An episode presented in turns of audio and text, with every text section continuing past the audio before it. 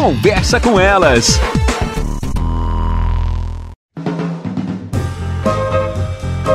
Olá, eu sou Cristiane Finger, jornalista. Ana Paula Lundegren, psicóloga. Estamos começando mais um Conversa, Conversa com, com elas. elas. Quem nunca teve um sonho e no dia seguinte vai lá na internet procurar o significado? Ah, hum. sonhei com cobra, sonhei com água, sonhei que estava grávida o quanto os sonhos muitas vezes, Ana, trazem informações do nosso dia a dia, não é? Coisas que estão ali guardadinhas e o sonho te traz informações. Acho que é sempre bacana falar sobre sonhos e tirando um pouco da questão mística e até social que existe ao redor dos sonhos, porque ficou uma coisa meio que da ordem do impenetrável, inatingível, indecifrável, né? Tanto que a gente tem aí livrinhos que interpretam sonho. Você sonhou sonhou com isso significa aquilo, cobra significa isso, dente significa. Na realidade, eu acho que tudo isso é porque as pessoas efetivamente têm curiosidade em compreender aquilo que elas não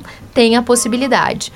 E aí a gente pensa que dependendo a área, né, aliás, dependendo a linha, por exemplo, que o profissional trabalha, ele vai trabalhar com um conteúdo dos sonhos das pessoas. As pessoas trazem isso, por exemplo, no consultório psicológico, e isso tem um entendimento dentro de um contexto daquele paciente. É muito bacana, porque normalmente nos nossos sonhos a gente tem conteúdos super importantes de ordem psíquica que são deslocados para algumas coisas que aparecem num sonho que muitas vezes o paciente chega e diz assim: "Bah, eu não entendi porquê, mas eu tava num lugar nada a ver. Mas aí tinha uma pessoa conhecida lá no meio daquilo, com um lugar que eu já vi uma vez na vida. E aí a gente vai montando toda uma linha de raciocínio junto com o paciente a partir daquilo que ele tá trazendo para que ele possa compreender de que ordem é aquele sonho e o que, que aquilo representa naquela realidade do paciente, realidade psíquica, né?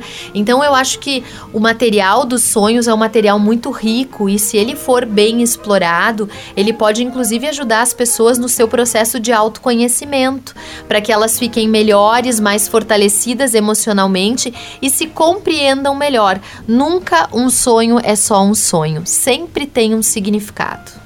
Então, tem gente que tem o bloquinho do lado da cama, Acho anota bem legal. o sonho, conversa então com o seu terapeuta ou com amigos que entendam sobre o assunto. Exatamente. Então, vamos prestar atenção em nossos sonhos. Até mais, pessoal. É. Você ouviu na Jovem Pan Serra Gaúcha? Conversa com elas.